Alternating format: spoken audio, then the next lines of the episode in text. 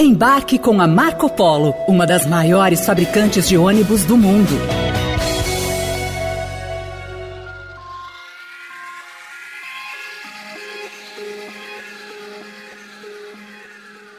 A notícia de que o primeiro comando da capital tinha um plano para assassinar, sequestrar e extorquir autoridades públicas pegou a todos de surpresa. Na lista estavam promotores de justiça que investigam a facção criminosa e políticos, como o ex-juiz e senador da República Sérgio Moro. No Paraná, a Polícia Federal cumpriu dois mandados de busca e apreensão, um em Curitiba e outro em São José dos Pinhais, na região metropolitana. De acordo com a PF, são imóveis alugados pelos bandidos próximos aos endereços frequentados pelo senador Sérgio Moro. De acordo com a investigação, o grupo já tinha estabelecido o custo da operação e as armas escolhidas para ação contra Moro. Além disso, a organização criminosa levantou uma série de dados sobre os familiares do senador. Um dos alvos da quadrilha seria a casa onde mora a família de Sérgio Moro, que fica nesse bairro na zona norte de Curitiba. As investigações apontaram que um olheiro do PCC fazia campana na frente do imóvel. Se os criminosos não chegassem a ele, o plano era sequestrar a esposa do senador, a deputada federal Rosângela Moro, ou um dos filhos do casal.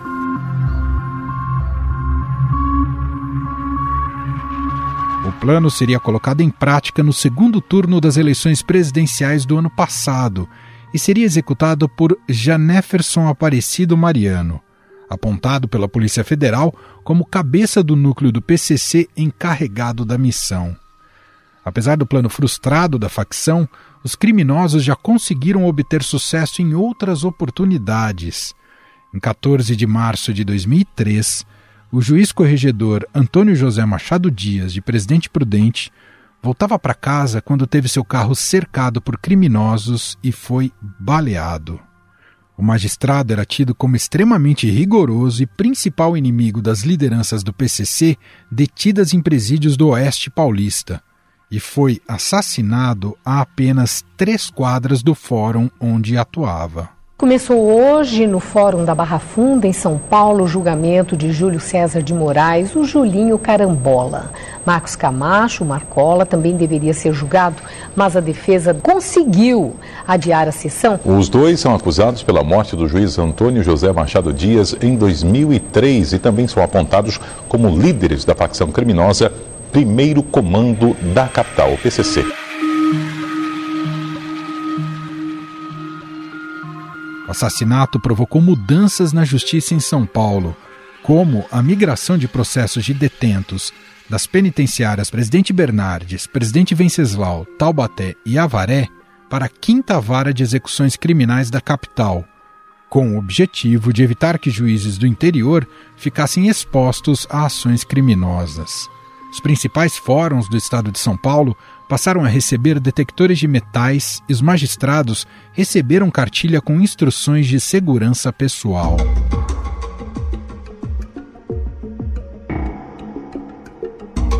O PCC é conhecido por um histórico de horror e chegou a paralisar a região metropolitana de São Paulo em 2006, num ataque mais abrangente lembrado até hoje. A motivação foi a transferência de seu líder Marcola e outros 700 presos ligados à facção do presídio de Avaré para Presidente Prudente. De dentro dos presídios paulistas, os líderes do PCC ordenaram ações que resultaram na morte de 30 pessoas em uma sequência de 64 atentados contra policiais militares, guardas civis e agentes prisionais. Delegacias e bases da polícia também foram alvos de tiros. Foi um dia de medo e caos durante a onda de ataques do PCC contra alvos policiais, ônibus e prédios públicos. Alguns presos que ganharam o benefício da saída temporária do Dia das Mães participaram de ataques contra a polícia. Eles receberam na cadeia a missão dada por integrantes do PCC.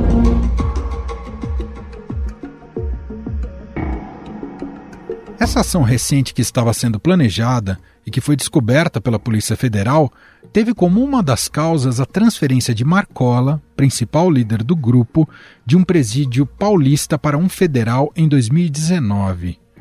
O pedido foi feito pelo promotor Lincoln Gaquia, também ameaçado, e com o aval de Sérgio Moro, então ministro da Justiça e Segurança Pública. No seu histórico, a facção aponta como uma das motivações de sua formação o massacre do Carandiru, ocorrido em 1992, quando policiais mataram 111 presos na casa de detenção de São Paulo após uma rebelião. O Carandiru estava funcionando com quase o dobro da capacidade de presos. 7.500 homens no total. E foi nesse cenário e às vésperas das eleições daquele ano que a ação da polícia resultou no maior massacre da história do sistema carcerário. 111 detentos foram mortos, segundo a versão oficial. Os presos, no entanto, afirmam que foram mais de 250. Mas a onda de terror do grupo se intensificou a partir dos anos 2000.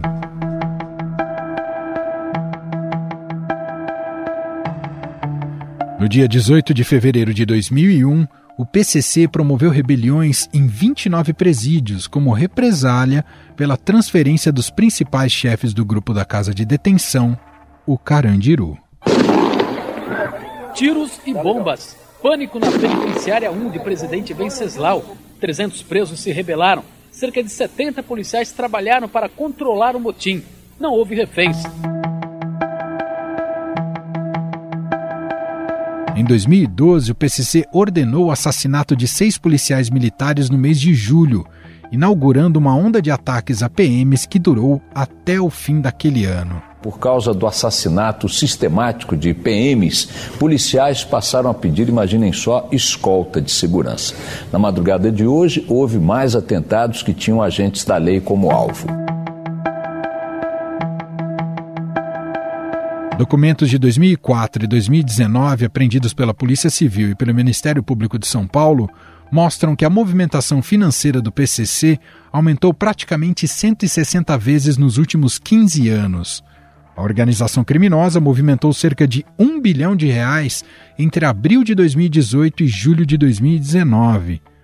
De acordo com os dados do Ministério Público de São Paulo, a facção possui mais de 20 mil integrantes. 80% do faturamento da organização vem do tráfico de drogas. O restante é oriundo de assaltos a bancos, sequestros, tráfico de armas, rifas vendidas aos presos e uma mensalidade cobrada de seus integrantes. Hoje o PCC já opera em todas as 27 unidades da federação e já tem bases também na Argentina, Colômbia, Paraguai, Peru e Venezuela. Agora, há outras investigações, inclusive de fora do Brasil, investigações italianas, que mostram que essa droga aqui, o principal destino atualmente é Itália, Espanha e Europa como um todo, pela ligação do PCC com a máfia italiana Andrangheta. O nível de organização e de domínio da facção criminosa fez com que sua história virasse uma série da HBO Max, PCC Poder Secreto, lançado em 2022. O episódio mais sangrento do sistema carcerário brasileiro. Entrou atirando, só cadáver no chão. A cadeia é um moedor de ser humano. Muita tortura.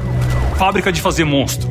Quando eu iniciei como liderança na facção foi para lutar contra o Estado.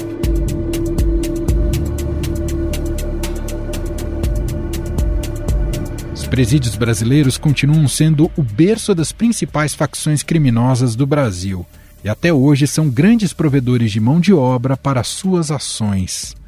Afinal, por que as autoridades não conseguem combater essas facções criminosas? Qual é o poder que elas têm hoje na vida pública? Sobre o crescimento e a organização do PCC, vamos conversar agora com Bruno Paes Manso, pesquisador do Núcleo de Estudos da Violência da USP. Tudo bem, Bruno? Seja muito bem-vindo.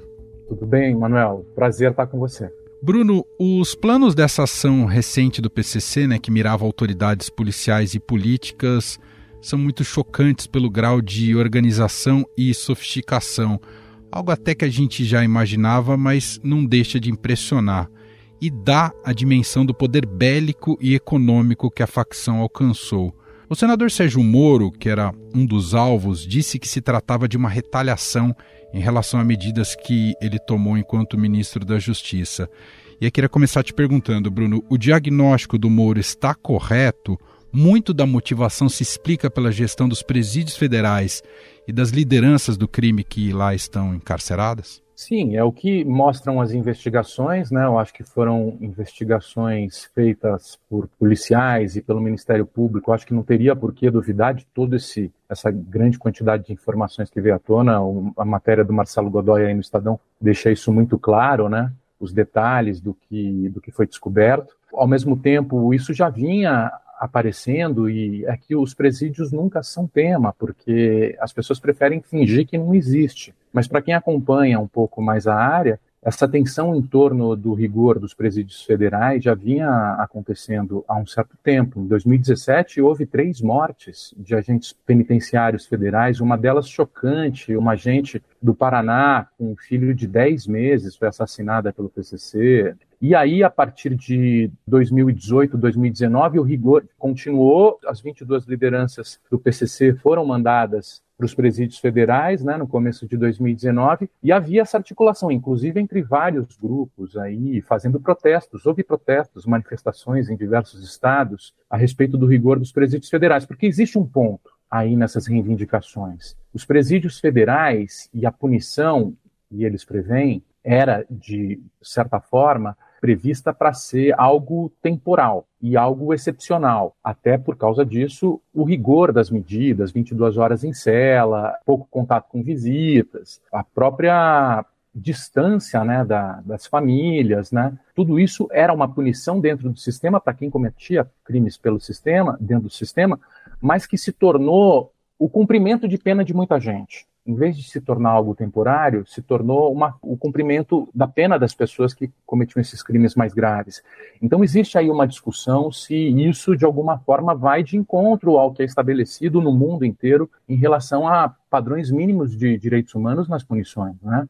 E isso vinha gerando um certo debate, manifestação, ONGs articulando conversas tal. Só que, claro, isso, esse diálogo nunca existiu, né? E, e aí, no caso do crime, e o PCC, a gente viu isso diversas vezes, acaba atuando politicamente usando a força e a violência, né? Para falar, olha, vocês querem nos violentar, a gente também sabe usar a violência. Faz parte da linguagem do crime. E no caso do Moro, ele era um dos que representou a dureza dessa, dessa disciplina. É, em 2019, ele assinou uma portaria que mantinha esses limites aí do, do, do dia a dia do, do, presídio, principalmente uma coisa que se falava muito entre as famílias era o fato de o preso não poder se encontrar com o filho, pegar na mão do filho, porque todos tinham que se relacionar com a família por parlatórios e o próprio advogado era gravado, então a inviolabilidade da conversa do,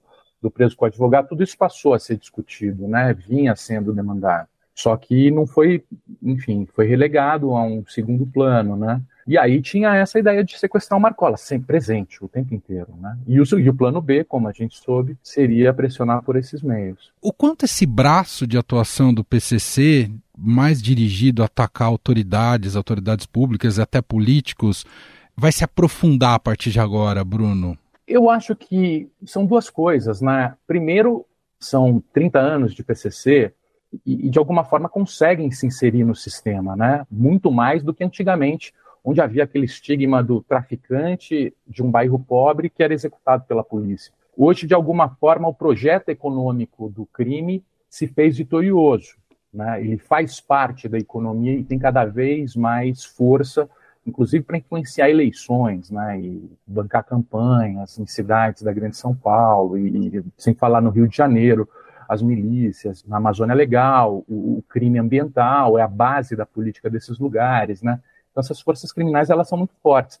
Por outro lado, as gangues são prisionais e essa articulação feita pelo PCC foi feita a partir dos presídios. Então, boa parte dos chefes e boa parte daquelas pessoas que estão nessa atividade criminal acaba passando pelos presídios. E os presídios são as mesmas masmorras de sempre, né? Sem nenhuma condição de controle ou mesmo de, de manter a vida das pessoas que, estão sofrendo pena, mas que não têm acesso à comida, roupa. Ao mesmo tempo, as celas são superlotadas, né?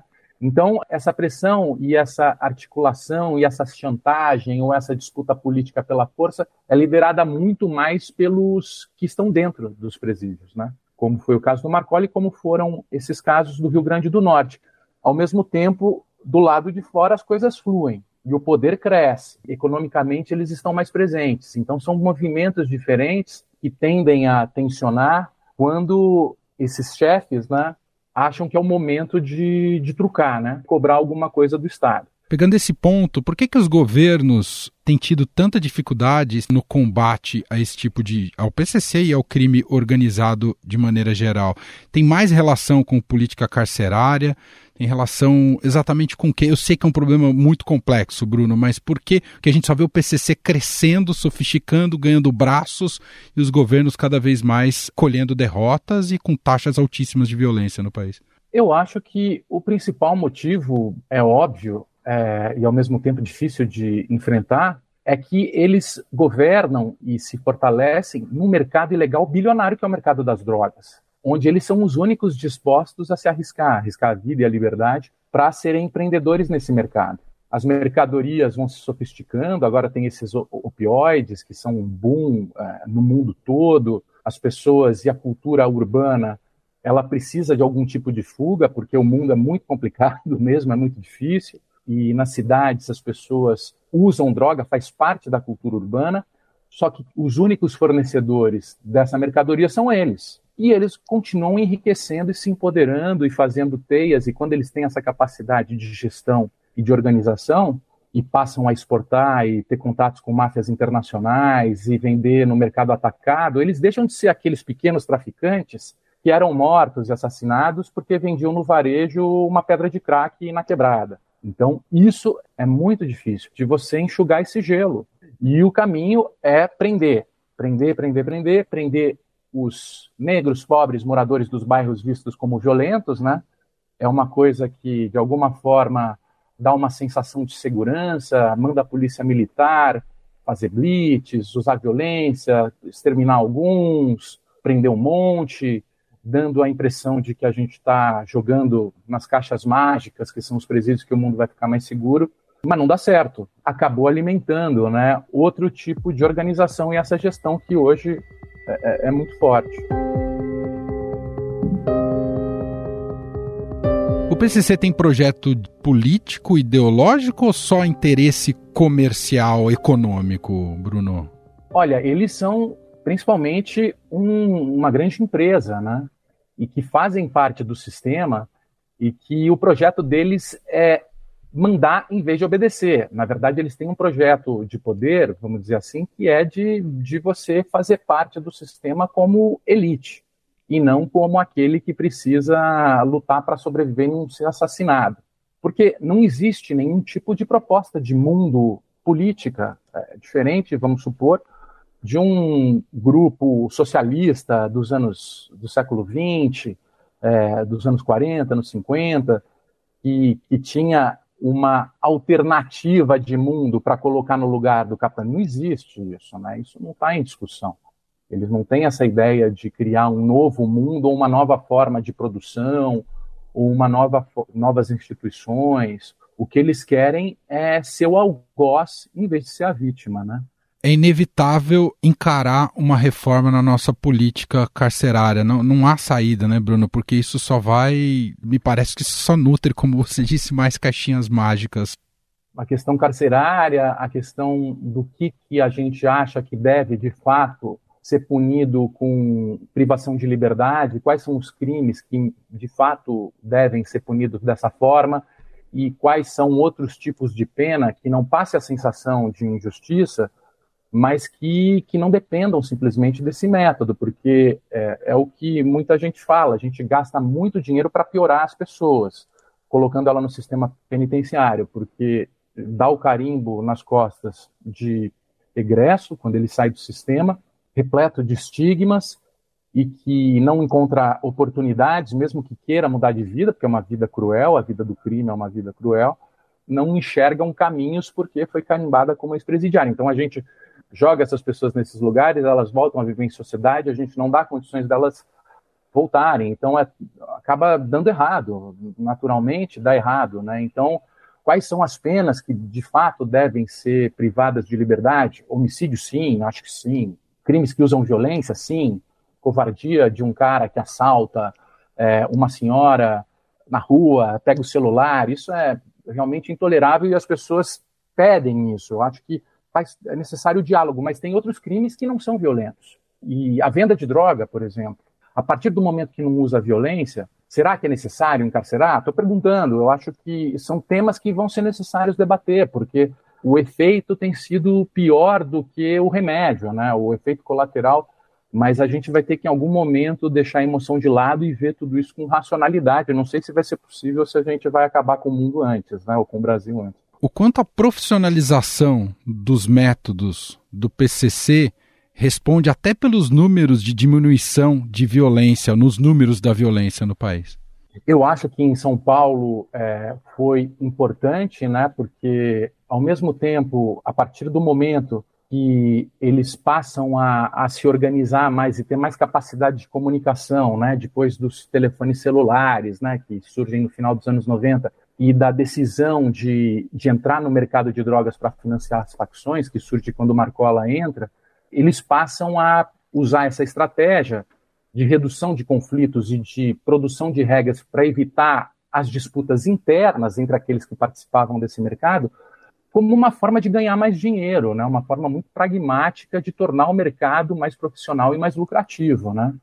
Pregando com frases de efeito: o crime fortalece o crime, o nosso inimigo é o sistema, vamos parar de se matar, porque assim a gente vai ter uma vida melhor no crime. Né? e conseguem se espalhar pelos presídios de São Paulo e, e criar essa regra que dá a possibilidade deles darem saltos importantes no mercado de drogas, chegarem na América do Sul, ampliarem seus contatos com os fornecedores de, de cocaína da região dos Andes, Bolívia, Peru, Colômbia, e se tornar e fazer com que o Brasil virasse um corredor importante né, de, de venda para a Europa, além de distribuir para outros estados e entrarem nesse mercado atacadista.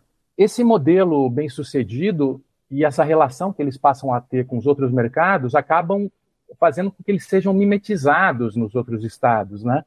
E a partir dos anos 2010, as facções elas passam a reproduzir esse modelo de gestão do crime mesmo porque o encarceramento estava crescendo em todo o Brasil, né? Cresceu em São Paulo, mas cresceu no Brasil inteiro. Passou de 90 mil nos anos 90 para 800 mil, né? 30 anos depois.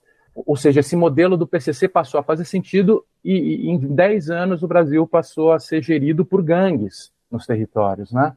Comparado com outros países da América Latina, você pergunta se o seu município ou seu bairro é controlado por gangue, o nível da resposta positiva dos brasileiros é assim, é pelo menos o dobro da população do México, da Colômbia, de Honduras e El Salvador, que são lugares fortemente marcados pelo crime organizado. Ou seja, você teve uma nova forma de gestão de, de presídios e de territórios.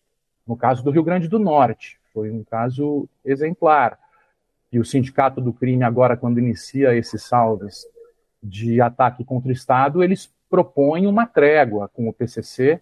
Falam, olha, a gente vive o mesmo veneno aqui, né? A gente está sendo humilhado e o nosso problema é o mesmo. Vamos se juntar para pressionar o Estado a nos dar melhores condições. Isso começa de alguma forma a ocorrer naturalmente. As máfias elas se fortalecem quando elas conseguem pacificar o crime. As máfias mais poderosas no mundo seguiram um caminho semelhante e passaram a ter influência em seus governos, em suas sociedades, a partir desses processos de pacificação.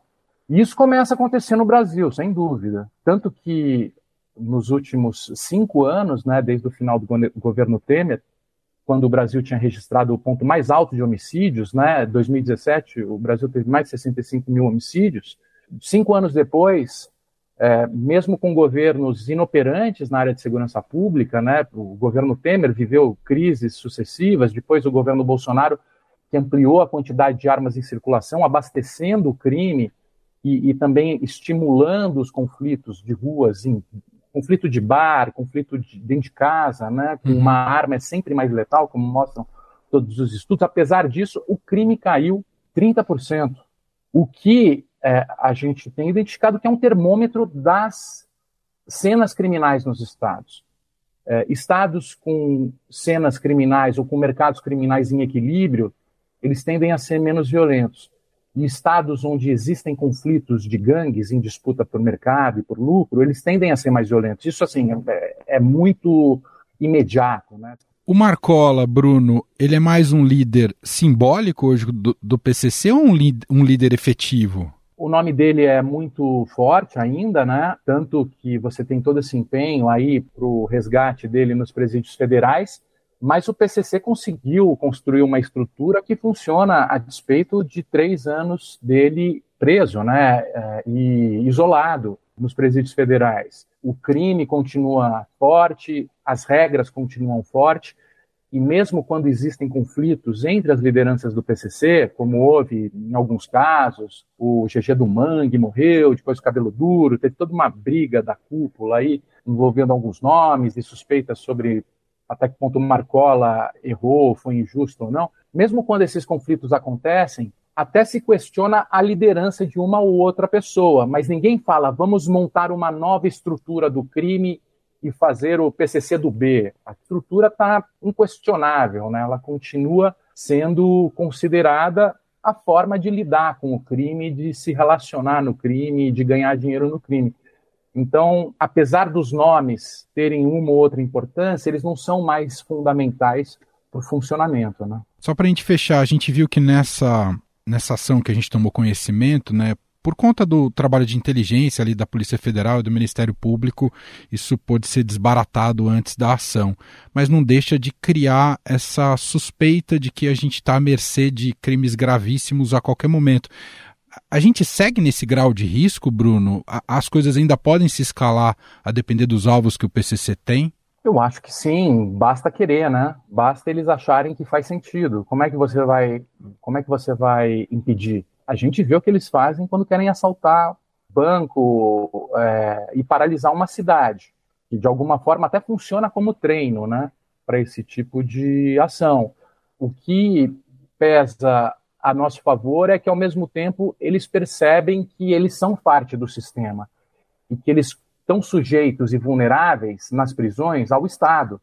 Então, de alguma forma, sempre um cálculo aí racional do custo e do benefício de uma operação suicida como essa. Em 2006, uhum. eles, de alguma forma, formaram o consenso de que eles tinham perdido mais do que ganhado com aquelas ações. Então, é muito melhor crescer pelas brechas do sistema em silêncio. Esses são atos, de alguma forma, desesperados, quando a corda ameaça se romper, e aí sim, eles têm capacidade, mas eles integram o sistema hoje, né? O sistema social e econômico.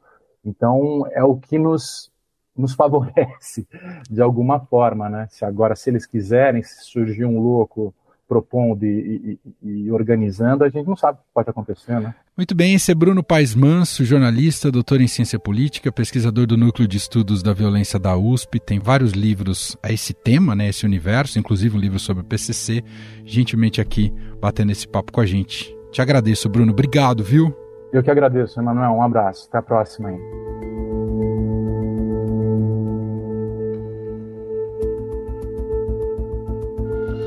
Estadão Notícias. Este foi o Estadão Notícias de hoje, segunda-feira, 27 de março de 2023. A apresentação foi minha, Emanuel Bonfim. Na produção, edição e roteiro, Gustavo Lopes, Jefferson Perleberg e Gabriela Forte. A montagem é de Moacir Biasi. Escreva para gente no e-mail podcast@estadão.com. Um abraço para você e até mais.